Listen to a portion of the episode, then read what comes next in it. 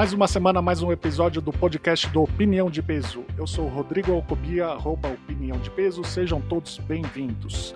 Ao meu lado, minha companheira de podcast, Rebeca Celso. Sou eu, arroba 33 Dentes, ou, para quem gosta aí da arte transformista nacional, arroba biba, com dois Bs, ponto di, ponto bu, com dois Os, a minha drag queen. Tim, tim, tim. E hoje a gente vai falar sobre o musical Six, mas só que mais do que falar sobre esse musical, a gente vai falar sobre a verdade histórica por trás dele. O espetáculo conta a história da voz, as seis esposas do rei Henrique VIII. Como se fosse um concerto de uma banda pop feminina, de uma girl band, cada ex-esposa conta um pouco sobre si e tudo o que passou ao lado do rei. O espetáculo estreou em 2017 no Festival de Artes da Escócia, foi um hit, um blockbuster, e seria apresentado nos navios cruzeiros, na Broadway e em outros países a partir de 2020, desde que não tivesse acontecido a pandemia. Mas agora a Broadway e West End em Londres vão reabrir suas portas e Six volta em cartaz. Convidamos o historiador, mestre e escritor Renato Drummond, do site Rainhas Trágicas, para falar sobre a verdade histórica por detrás do musical. Divorciada, decapitada, morta, divorciada, decapitada, sobrevivente. Fiquem conosco. We're one of a kind, no category.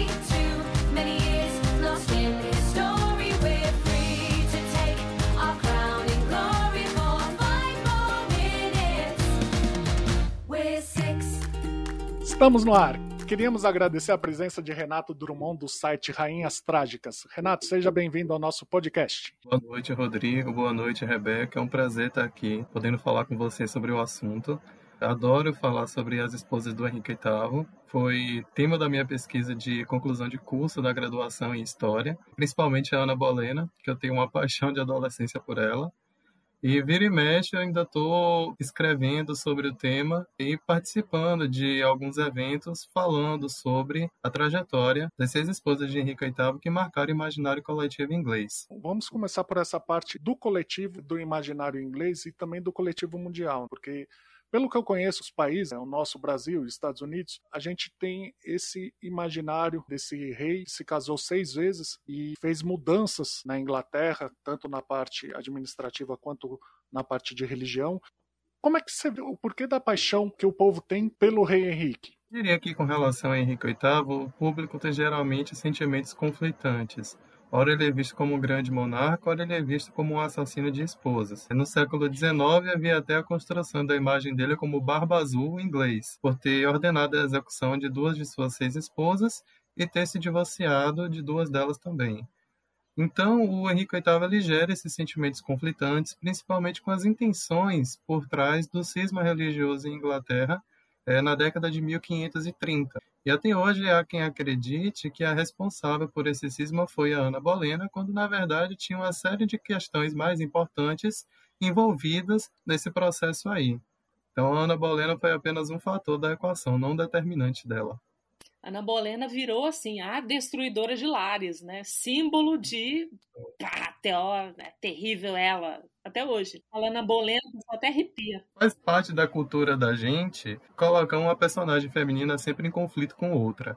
Então, vamos antagonizar a Bolena com a Catarina de Aragão. E aí a Catarina de Aragão é sempre descrita como um modelo de virtude, modelo de rainha. Governou ao lado do Henrique VIII por 20 anos, era muito amada pelos súditos ingleses e a Ana Bolena, em contrapartida, vira ah, o oposto, a destruidora de lares, ou então, como o embaixador imperial gostava de descrevê-la, a concubina do rei. E esse imaginário ele é cristalizado na memória nacional e atravessa os séculos, apropriado pela ficção até chegar a nós nos tempos de hoje em forma de musicais, como The Six, séries como The Tudors ou filmes como A Outra.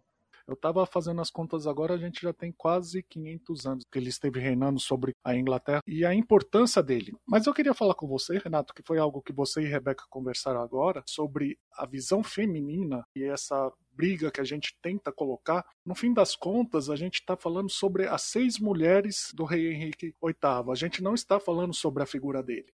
Como é que você vê isso da história tentar demonizar as seis mulheres e com isso pôr como fator mais importante a figura do macho alfa, a figura do rei do patriarcado, que é ele que vai reinar sozinho pela Inglaterra. O gostosão. Eu vou até aproveitar e fazer um adendo a essa pergunta. Em que ponto será que virou essa coisa de romantizar ai, mulheres que estão brigando por um cara, quando na época os casamentos eram muito mais negociações políticas que uma mulher tirando o marido da outra? Exatamente. Que doença é essa de dizer que mulher tira marido da outra? Amiga, era tudo negociação. Vamos concordar aqui? O grande problema é entender que as seis esposas do Henrique VIII, assim como outras princesas que contraíam um casamento dinástico com príncipes estrangeiros, elas eram vistas primeiramente por sua condição biológica, era um útero real que estava se casando para produzir pro- os próximos príncipes e princesas que dariam continuidade à dinastia. E essa foi uma das questões principais que fizeram com que o Henrique VIII se casasse mais de uma vez. Ele precisava de um sucessor que garantisse a continuação da linhagem tudo. E pensando também na dinastia que era nova na Inglaterra, havia surgido com o fim da Guerra das Duas Rosas, uma guerra civil que deixou um trauma muito grande entre a população inglesa. Na época, o rei Henrique VII acreditava que uma união com a Espanha poderia garantir maior prestígio e estabilidade para essa dinastia em ascensão, e então conseguiam um contrato de casamento do seu filho herdeiro, príncipe Arthur, que era príncipe de Gales, com a infanta de Espanha, Catarina de Aragão. A Catarina chega à Inglaterra no ano de 1501 e ela era filha de ninguém menos do que a Isabel de Castela e do Fernando de Aragão, que eram os monarcas mais poderosos de seu tempo. E como uma infanta castelhana e princesa aragonesa, a Catarina de Aragão teve uma educação muito superior de outras mulheres nobres de seu tempo. E em vida ela era reconhecida por isso. É tanto que ela foi a primeira mulher a encomendar por um, para um conterrâneo seu, o educador Juan Luiz Vives, um tratado de educação das mulheres, porque ela queria que a sua filha, a princesa Maria, fosse educada para governar. Então, há esse traço do patriarcalismo muito presente da nossa cultura, de querer colocar uma mulher lutando contra a outra. E a gente vê isso até mesmo em produções cinematográficas. E ao longo dos anos também, né? Não só a Ana Bolena e a Catarina, a gente vê também a Elizabeth Mary, uma geração depois. Nos anos recentes, quem melhor, quem melhor representa isso? Princesa Diana e Camila Parker Bowles. claro, agora Meghan e a Kate Middleton, né? Isso tudo vem de jornal, isso tudo é, gera renda né, para quem explora esse tipo de história. A princesa coitada e a, me, e a megera, que vai fazer a, o terror da vida dessa mulher. Também conhecido como aquela piranha. Isso.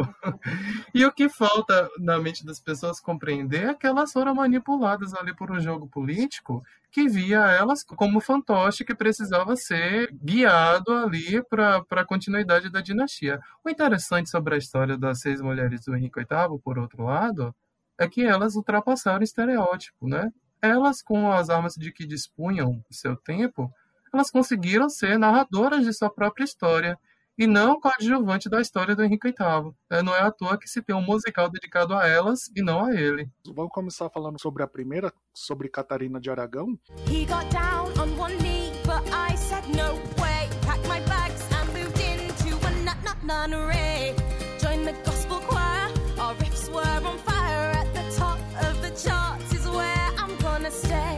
Politicamente falando, a Inglaterra do início do século XVI não era um reino tão, tão importante como viria a ser séculos depois, né? principalmente durante a fase da Revolução Industrial.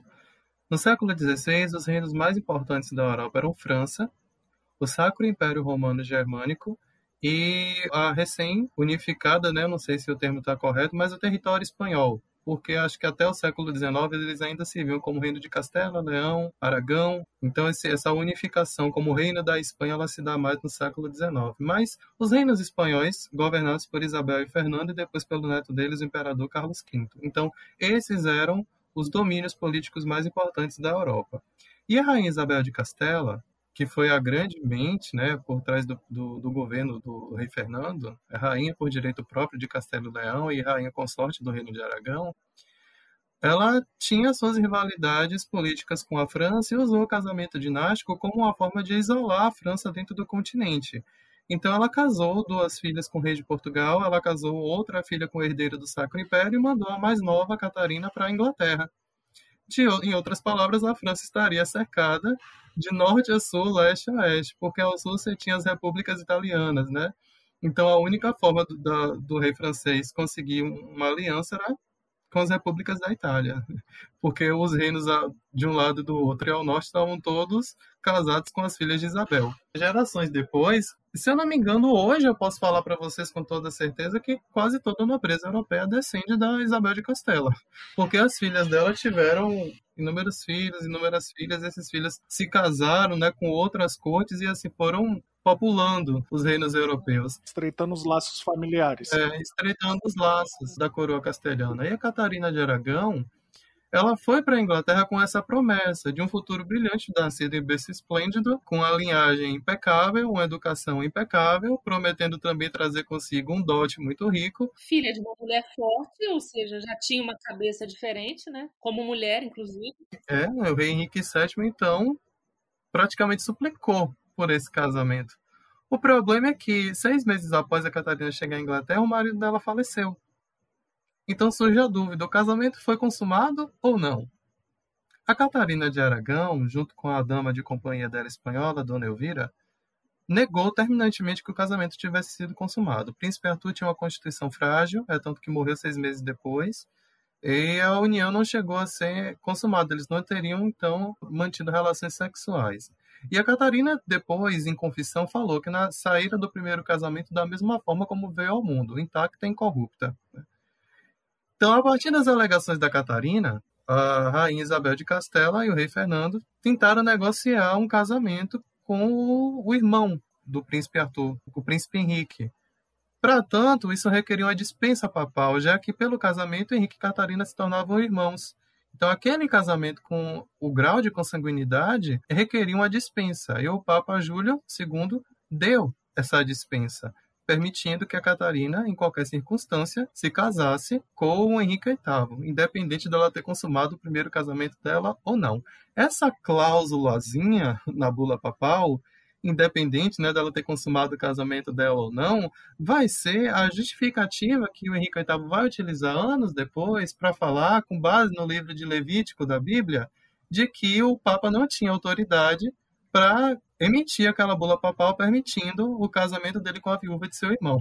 Já que o Levítico, a depender da interpretação que você faça, né, condena isso. Diz que daquela união não sobrarão filhos. E o Henrique VIII, de oito gravidezes que a Catarina teve, só uma filha chegou à idade adulta, que foi a Maria I da Inglaterra. E o Henrique VIII não queria uma filha como herdeiro, ele queria um filho. Fora que também tinha a, maldição da série, do- dos livros da Philippa Gregory. E a Felipa Grego, ela pega essa história aí e cria um misticismo por volta. Eu li a, a Rainha Branca e li também a Rainha Vermelha e a Senhora dos Rios, já Uhum. que é uma sequência da Guerra dos Primos dela. Então, principalmente em A Rainha Branca, ela pega elementos místicos e coloca dentro da história como se a Rainha Elizabeth Woodville, a mãe da Isabel de York, né, e também a avó do Henrique VIII, ela praticasse uma espécie de magia. Teria utilizado então seus poderes místicos para conseguir se casar com o rei Eduardo IV da Inglaterra e colocar sua linhagem no trono. Você vê que coisa, né? Essa mitologia se mistura tão bem à história deles que eu fico pensando, que pena que a gente não consegue fazer isso, ou não quer fazer isso, não sei, não, não dá ibope. Fazer isso com a nossa história, eu acho que seria tão legal. Mas aí também teria que educar o nosso povo a entender o que é mitologia, o que é historinha e o que realmente aconteceu. Isso é o X da questão, porque ainda tem muita parte do público que assiste a esses filmes e séries e toma aquilo ali como discurso de verdade, como se fosse uma representação verídica de tudo que aconteceu. E não é, pessoal, é uma releitura, é uma interpretação. É uma leitura do presente do diretor, do roteirista sobre o passado. E nisso daí ele vai incluir várias cenas que não tem fundamento, que não tem registro histórico. Vou citar um exemplo para vocês. O filme Duas Rainhas, de 2018, coloca uma cena em que a Elizabeth I se encontra com a Mary Stuart. E, no entanto, a história não dispõe de qualquer registro de um encontro físico entre as duas. Elas viveram por 19 anos no mesmo país, mas a Elizabeth evitou de todas as formas se encontrar com a prima em todo esse tempo. Mas na ficção, para tornar a história ainda mais emotiva, para incluir aquela questão do suspense, do drama, Para botar uma mulher contra a outra, também eles incluíram um encontro da Mary com a Elizabeth, né? E isso também em outros filmes, acho que tem também no Mary Queen of Scots de 1971 com a Glenda Jackson e a Vanessa Redgrave, também tem essa cena. O Friedrich Schiller, também na peça dele Maria Stuart, ele coloca uma cena como essa do encontro entre as duas rainhas. É irresistível para o público imaginar como seria uma personagem dessa se encontrando com a outra. Então, já que a história não tem esse registro, que a ficção faça, faça essa parte e crie. É o mesmo mesmo se aplica a outras, outra, outras produções do tipo. Inclusive as seis esposas, tá? Para quem não está sabendo ainda, Six coloca as seis esposas de Henrique VIII simultaneamente. Elas não foram esposas dele simultaneamente, tá? Só para deixar claro. Só para terminar de falar dela, tem a anulação do casamento, mas ela mantém a filha dela como filha do rei. A Catarina de Aragão por não, não reconhecer a anulação do seu casamento e por brigar até o final pelos direitos sucessórios da filha dela, Maria, ela então afastada da corte, mandada embora, ela vai para uma série de castelos insalubres e essas habitações comprometem muito a saúde dela. Né? Então ela acaba falecendo com 50 anos em janeiro de 1536, em decorrência disso. Mas até o final ela brigou pelo direito da filha, é, houve a emissão depois de uma bula pelo Papa Paulo III reconhecendo a validade do casamento dela com Henrique VIII. Então, para a comunidade católica da Europa, a verdadeira esposa do Henrique foi a Catarina de Aragão. E a princesa Maria era, de fato, a legítima herdeira de seu pai. Para a comunidade protestante, a verdadeira esposa do Henrique VIII foi a terceira, Jane Seymour, já que ele anulou o casamento dele com Ana de Cleves, anulou o casamento dele com Ana Bolena anulou o casamento dele com a Catarina Howard, depois casou-se com a Catarina Parr, e a Catarina Parr, sexta esposa do Henrique VIII, teve a sorte dele morrer antes dela. Since my a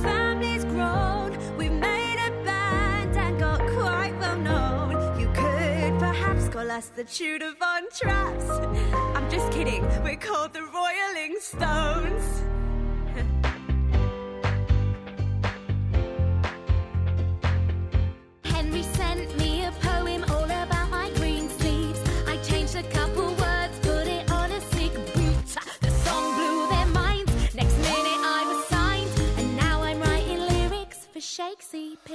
É, das seis esposas do Henrique VIII, a que mais chama a atenção do público é a segunda, é Ana Bolena, porque ela teve ali no olho do furacão, no centro da reforma religiosa, é muita gente ainda debatendo qual foi o papel dela naqueles eventos que culminaram com a, o cisma da igreja da Inglaterra com a igreja de Roma.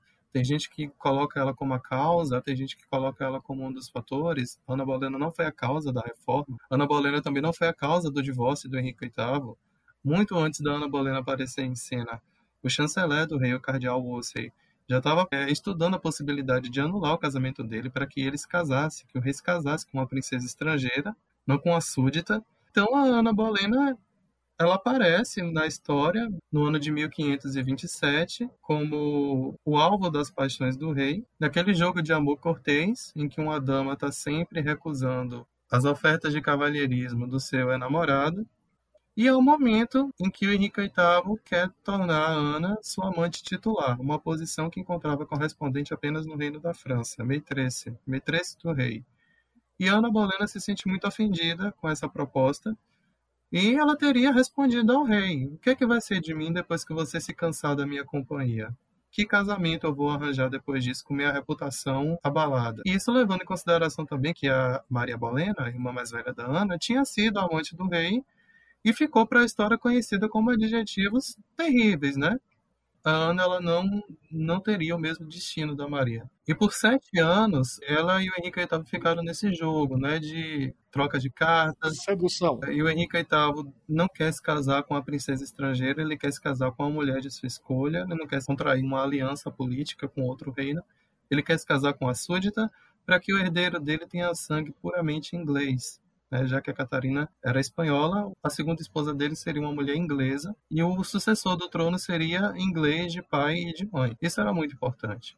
E havia um fator ainda mais importante nesse processo, que era a quantidade de bens acumulados pela Igreja Católica dentro da Inglaterra. As terras, a riqueza, e os padres juramentados a Roma deviam primeiramente obediência ao Papa, não ao rei. Então, o Henrique VIII ele vê no cisma religioso uma oportunidade de se apoderar dos bens da Igreja Católica e tomar em suas mãos o controle secular e o controle temporal, tornando-se, portanto, o primeiro monarca absolutista do continente europeu.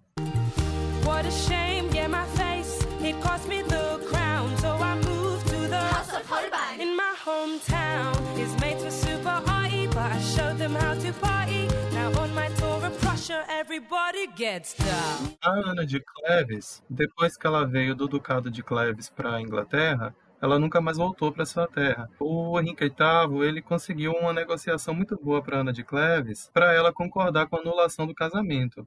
Em troca da anulação do casamento, ela receberia uma renda vitalícia, propriedades e o título de irmã do rei. Era assim que ela seria reconhecida na corte, estando abaixo apenas das filhas dele, das filhas do monarca. Então, para Ana de Cleves, foi um acordo muito bom, porque ela saiu com o pescoço dela no lugar, não foi decapitada, Ficou menos de um ano junta com ele. seis meses. E se tornou uma mulher é, economicamente emancipada dentro da Inglaterra. Viveu a ema- a emancipação financeira dela até o final de seus dias. Ela cuidou também bem das duas filhas do Henrique. A princesa Maria e a princesa Elizabeth tinham um bom relacionamento com a Ana de Cleves. E no reinado da Maria I, Ana de Cleves chegou a se converter ao catolicismo. É porque Ana de Cleves ela era uma princesa luterana. E o Henrique VIII odiava Lutero. Ele, ele teve uma rixa com Lutero eh, no ano de 1522, se eu não me engano. Chegou até a escrever um, tratado contra as teses de Lutero contra a Igreja Católica. O Henrique VIII defendeu a Igreja Católica contra Lutero e dez anos depois estava querendo o apoio de Lutero eh, na anulação de seu casamento com a Catarina de Aragão, o que o Lutero não fez. E a Ana de Cleves, no reinado da Maria I da Inglaterra, ela se converte ao catolicismo, já que a Maria I tenta reverter o processo de reforma iniciado por seu pai e devolver o país à comunidade católica. Isso vai causar vários distúrbios religiosos dentro do reino que só vão ser parcialmente pacificados quando Elizabeth I defende as bases da religião protestante na Inglaterra. Music man tried it on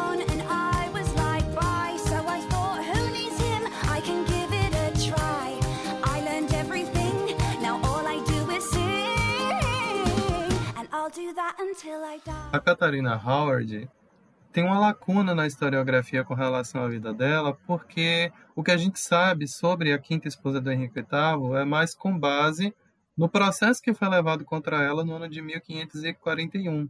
Então, nos autos ali de acusações, fala que antes dela ser levada à corte, ser apresentada ao rei e colocada na casa da rainha, Dona de Cleves, teria tido relações inadequadas com membros da casa da duquesa viúva de Norfolk, que era a avó dela. E a Catarina Howard era prima da Ana Bolena, eram primas carnais. E quando ela foi para a corte como dama da Ana de Cleves, ela deveria ter 18 anos. Ela era mais nova do que a princesa Maria, que era a primeira filha do Henrique VIII. né? E o Henrique VIII na época já devia, já tinha mais de 50. Então a Catarina Howard era bem jovenzinha. Ela tinha idade para ser neta dele, no caso. A semelhança do que aconteceu com a própria Ana Bolena e com a Jeanne Seymour, que foi a terceira esposa do Henrique VIII, o rei se apaixonou pela dama de companhia de sua esposa. Então, como ele não, não havia conseguido ter é, man- manter relações com Ana de Cleves, ele repudiou então essa quarta esposa, conseguiu um acordo muito bom para Ana de Cleves, ela já tendo em vista o histórico do Henrique VIII, não questionou nada, aceitou tudo que ele ofereceu, ganhou uma posição de prestígio. Até eu, se fosse isso, meu amigo, se ó, você de você de mim numa boa, você ganha aí teu dinheiro, tua pensão, tua pensão alimentícia, ou você perde a cabeça? Eu fico com a pensão, Silvio. a Catarina Howard entrou ali meio sem ter ciência do, da importância do papel que ela estava assumindo, sem muita experiência de vida também, manipulada pelo tio dela, o Duque de Norfolk. O Henrique VIII, ao que tudo indica, ele também não chegou a consumir seu casamento com a Catarina Howard, e era urgente que um herdeiro nascesse daquele casamento, já que o rei só tinha um filho, que era o príncipe Edward, nascido do casamento dele com a Jane Seymour, terceiro casamento dele. Então, acredita-se que a Catarina Howard possa ter cometido adultério com um membro da casa do rei, o Thomas Culpeper, era esse o nome dele. O Thomas Culpeper, inclusive, foi decapitado. E a Catarina Howard, por uma desavença política de partidos dos Howard com os Seymour. Então a gente tem que falar muito dessas intrigas cortesãs que acabaram colocando a vida dessas mulheres em risco. Com a Ana Bolena foi a mesma coisa. Havia uma rixa do partido Bolena com Thomas Cromwell, que era, que era secretário do rei, assim como também havia uma rixa do clã dos Howard com do Duque de Norfolk com a família Seymour. E dentro dessa seara, a Catarina Howard acabou pagando o pato, sobrou para ela. Ela que foi então acusada de adultério, condenada e decapitada no início de 1542. É só curiosidade, mas ela chegou a pedir aquele tronco, aquela cepa para ela treinar, né? Para ensaiar a execução. É, é, dizem que ela teria feito isso e é, foi mais um elemento da narrativa da história dela que a ficção se apropriou. Ela com um tronco do machado, né, para ensaiar como é que é que ela deveria fazer no dia em que fosse decapitada. Em comparação com a Ana Bolena, a Ana Bolena teve uma execução mais rápida, já que o Henrique VIII encomendou um espadachim francês para que decepasse a cabeça dela com um golpe só. Então, os espectadores que estavam na Torre de Londres quando a Ana Bolena foi decapitada dizem que a cabeça dela foi seccionada quase em um piscar de olhos. A decapitação pelo machado, que era uma forma de execução reservada apenas a nobres, é preciso dizer isso porque a plebe, quando era executada por alta traição, passava por penúrias terríveis, desde ser enforcada até quase a morte, estripada enquanto viva, até por fim desmembrado, era uma, era uma coisa terrível. A nobreza era decapitada. As pessoas que iam assistir a essas decapitações, elas eram escolhidas. Então, quem ia participar da execução de uma rainha? A Ana Bolena, na execução dela, ela utilizou até a moda como mensagem política, escolheu um vestido de damasco cinzento com uma estola de arminho, que era uma pele usada apenas pela realeza, um cabelo ricamente cravejado de joias, né? Fala, olha só, eu estou morrendo como rainha da Inglaterra. E ainda tem até aquela história de que ela foi decapitada por um espadachim para não precisar se curvar, já que quem colocava a cabeça no cepo, no tronco, precisava se curvar para isso. E a decapitação pelo machado, nem sempre o golpe ele era certeiro, né? Citando aqui o exemplo da Mary Stuart, quando foi decapitada, foi preciso três golpes para seccionar a cabeça da Mary Stuart. E no primeiro ela ainda estava viva. Tão delicado, né? Então vai que o Carrasco não tivesse nos seus melhores dias naquele dia. Ele podia errar o golpe e a vítima sofrer até, enfim, morrer. Era terrível. A gente hoje em dia ouvindo isso é uma coisa tão surreal que, que, que, chega a ser fantasioso mesmo, né? E aí eu, aí eu começo a entender como é que se mistura com a mitologia. Para nós hoje, essas histórias elas não parecem verossímeis porque nós temos direitos humanos que garantem o bem-estar da população, o respeito, o direito de cada um. A gente está falando de uma época em que esses direitos não existiam e que a mulher, principalmente na Inglaterra, ela era coisificada. Havia até um mercado em Londres onde esposas adúlteras eram leiloadas. Isso existiu até o início do século XVIII. Então, olha só como a cultura patriarcal inglesa tratava as, as mulheres em sua sociedade. E o mais interessante e controverso dessa história toda é que os ingleses associam as grandes fases de sua história ao reinado de mulheres, como Elizabeth I e a Rainha Vitória, a Era Elizabetana e a Era Vitoriana, que foram construtoras da identidade britânica. E a gente está vivendo agora, a gente não, os ingleses, na segunda era elizabetana, né? E muitas coisas importantes aconteceram no reinado da atual monarca. É muito curioso isso, né? Controverso, para não dizer outra palavra.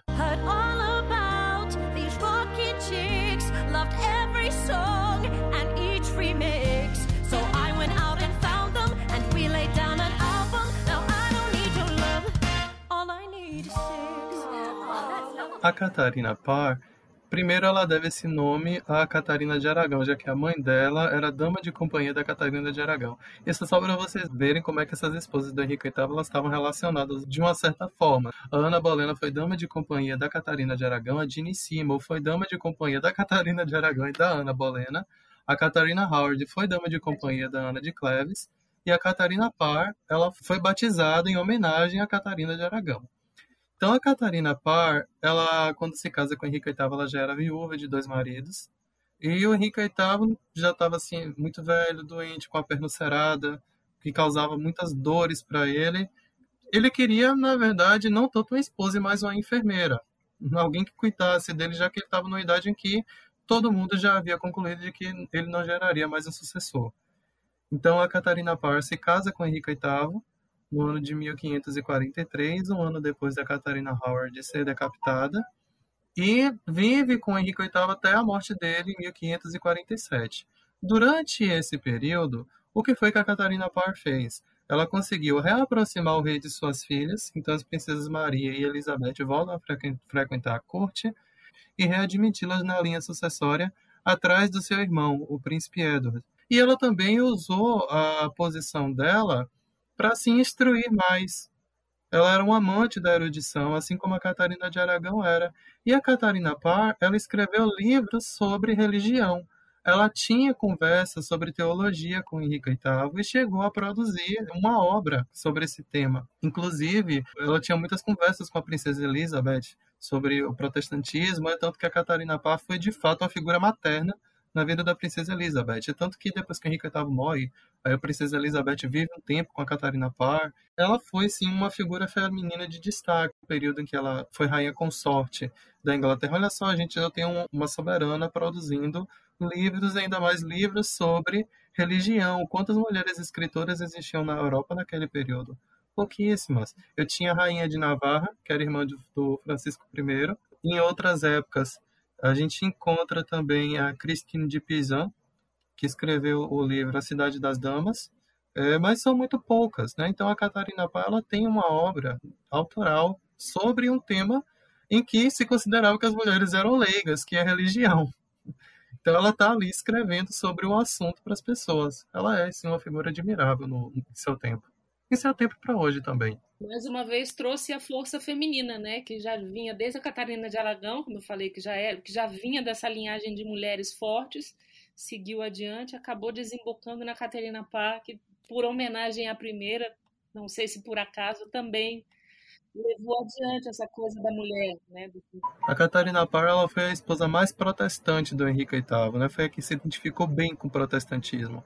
É errado a gente classificar a Bolena como uma protestante, assim como é errado classificar o Henrique VIII como protestante também. É mais correto chamá-los de católicos reformados. Eles seguiam a doutrina católica e o que é que eles queriam? Uma reforma nos dogmas da igreja. A Catarina Howard ela viveu pouquíssimo tempo para a gente dizer com certeza qual era a religião dela.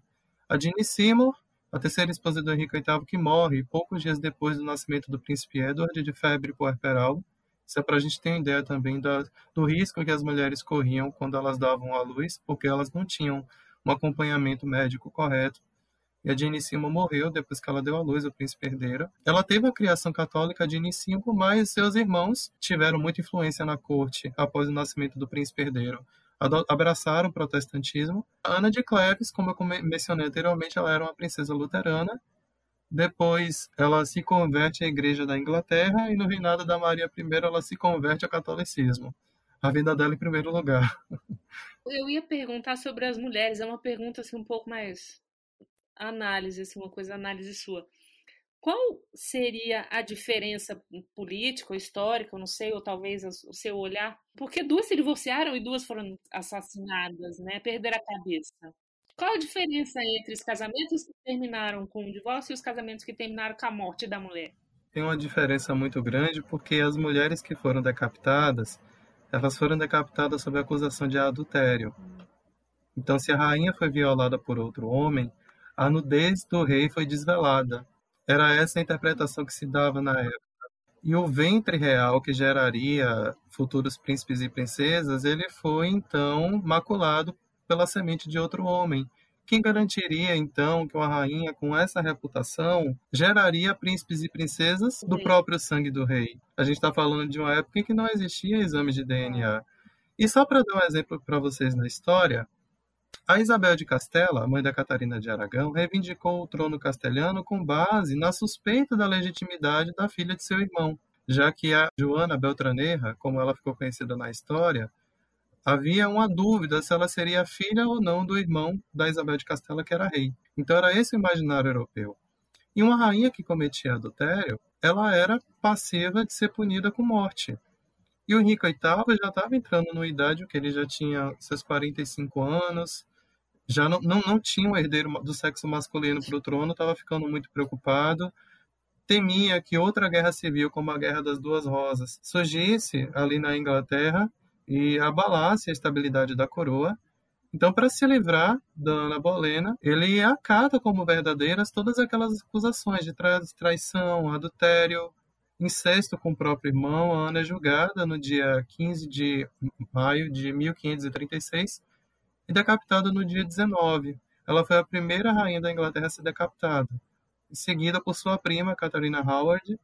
Depois teve a Lady Jane, que foi a rainha dos nove dias, é, em seguida a Mary Stuart. Então a Inglaterra mostrou para a Europa que o sangue dos reis não era azul, que era tão vermelho quanto o do mais singelo dos mortais, ao decapitar suas próprias, seus próprios monarcas, abrindo assim um precedente né, para o que aconteceu na França no final do século XIX.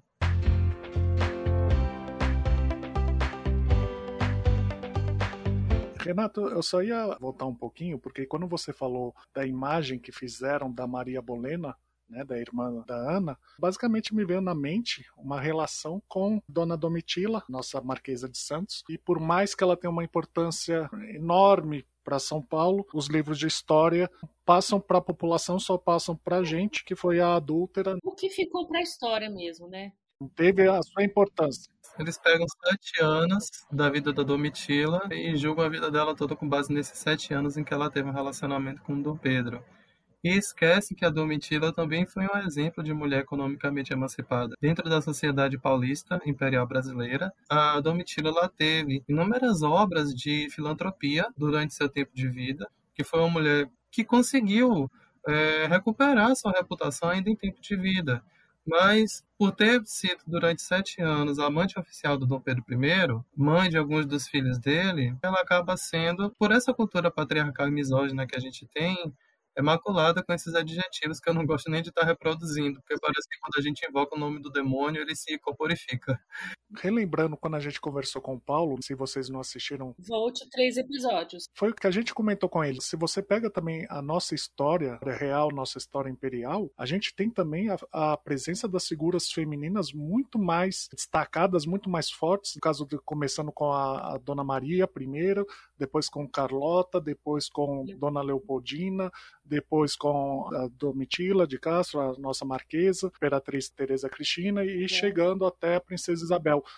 É algo também que é forte na nossa história É, o Brasil, ainda nos tempos do período colonial, ele teve mulheres importantíssimas. Eu vou começar ainda falando para vocês de Dona Catarina de, de Áustria, que foi rainha regente de Portugal e, por extensão, do Brasil, né, já que nós éramos colônia de Portugal no século XVI. A Dona Catarina de Áustria foi avó do infante Dom Sebastião e depois rei. O famoso Dom Sebastião, aquele que sempre esperavam que voltaria e nunca voltou. Depois nós tivemos a Dona Maria I, que foi a primeira mulher na história da monarquia portuguesa a herdar o trono em seu próprio nome. Nós temos também Carlota Joaquina, nós temos Dona Leopoldina. Além dessas mulheres da realeza, a gente tem, como citar, a Chica da Silva, no Sim. século XVIII, a Dona Beija. Vai para o século XIX, o que, que a gente encontra? Anitta Garibaldi, a Eufrásia Teixeira Leite, que foi uma das maiores empre- empreendedoras ali da região do Vale do Paraíba. A gente tem também mulheres, além da Dona Leopoldina, que se destacaram na emancipação política do Brasil, como a Maria Quitéria, Joana Angélica, Maria Filipa. Então, tem mulheres muito interessantes e muito fortes que se destacaram na história brasileira. Mas também por uma questão patriarcal, a gente acaba sempre dando valor mais às figuras políticas masculinas. Então, a mulher ela só surge como sujeito, como objeto de estudo para as ciências humanas na década de 1960. Então, é recente, uma história recente que está começando a ser produzida e o sujeito mulher está começando, então, a ser problematizado dentro da história do Brasil e da história do mundo também. A gente está reconhecendo a importância e o poder das mulheres na construção da narrativa histórica oficial. Amigas, não desanimem, são só mais 400 anos até a gente ser reconhecida. Vamos lá. mesmo esse reconhecimento começar agora a partir da década de 60, né, ou seja, 60 anos só, mesmo assim elas não se abalaram. Mesmo assim elas puderam colocar seu ponto de vista e colocar sua importância na época em que viveram. É, mas isso foi muito difícil para elas no seu tempo de vida por causa justamente da imposição do patriarcado. Então, o grau de ação delas era muito limitado, coisa que não aconteceria se elas tivessem nascido homem. Então, a princesa Isabel, ela era, ela era desacreditada como sucessora do Dom Pedro II por ser mulher, ainda mais por ser uma mulher católica, né? Já que os políticos de oposição chamavam ela de Carola. Havia essa questão da ridicularização dela por, por ser mulher. Da Carlota Joaquina nem se fala. Carlota Joaquina era uma mulher inteligentíssima, deixou toda a corte de Espanha e os embaixadores de Portugal embasbacados com 11, 10 anos de idade, demonstrando conhecimento muito acima da média. Ela passou por um teste, por um exame pelos embaixadores de Portugal, e isso foi reportado para a rainha Dona Maria I. A Carlota Joaquina, que tinha uma mente política muito que maquinava de uma forma muito muito afiada também, tanto que ela tentou dar vários golpes de estado no marido para tomar a regência do reino de Portugal das mãos dele a dona Leopoldina, que tinha também uma educação que ela recebeu na Casa da Áustria, que a preparava para o papel de princesa regente, assim como suas tias, como suas avós foram antes dela. Se a gente olhar o histórico da Casa da Áustria, a gente vai encontrar várias arquiduquesas regentes que governaram as vastas possessões do Império Habsburgo. Isso sem mencionar a bisavó da Dona Leopoldina, né? a Imperatriz Maria Teresa, que entrou para a história como Maria Teresa a Grande. E, no entanto, quando a gente analisa essas figuras da história brasileira, o que vem logo são os rótulos. Dona Maria, a louca. Dona Carlota Joaquina, a devassa. Dona Leopoldina, a princesa triste, a esposa traída. E quando a gente rotula um personagem histórico, nós limitamos ao mesmo tempo as possibilidades de interpretações sobre ele. É preciso então romper com esses estereótipos para se alcançar uma história que não é conhecida, uma história que precisa ser contada e que tem muito a acrescentar para a narrativa dita oficial. Estou digitando com os pés porque com as mãos estou aplaudindo. Não, eu, eu, é, eu, eu, imagina, concordo plenamente com tudo. Eu fico assim só é, imaginando tudo isso, assim, es- essa redução, o quanto, ai, não sei, tô com raiva, talvez. É muito prejudicial. Você falando assim, eu fico pensando que é como se a gente tivesse jogado mais da metade da história fora, porque olha quanta coisa elas tinham para para contar e a gente dispensou. A gente não, tá? Os homens aí. Dispensaram.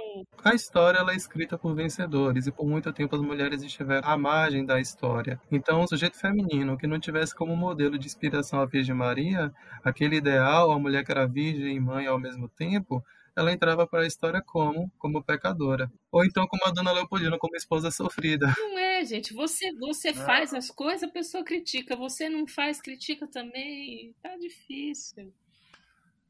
Eu, eu, eu, eu Renata. continuo pensando na gente fazer. A gente tem que fazer um- alguma obra com essas nossas mulheres, assim. Eu acho que, que é uma pena não termos.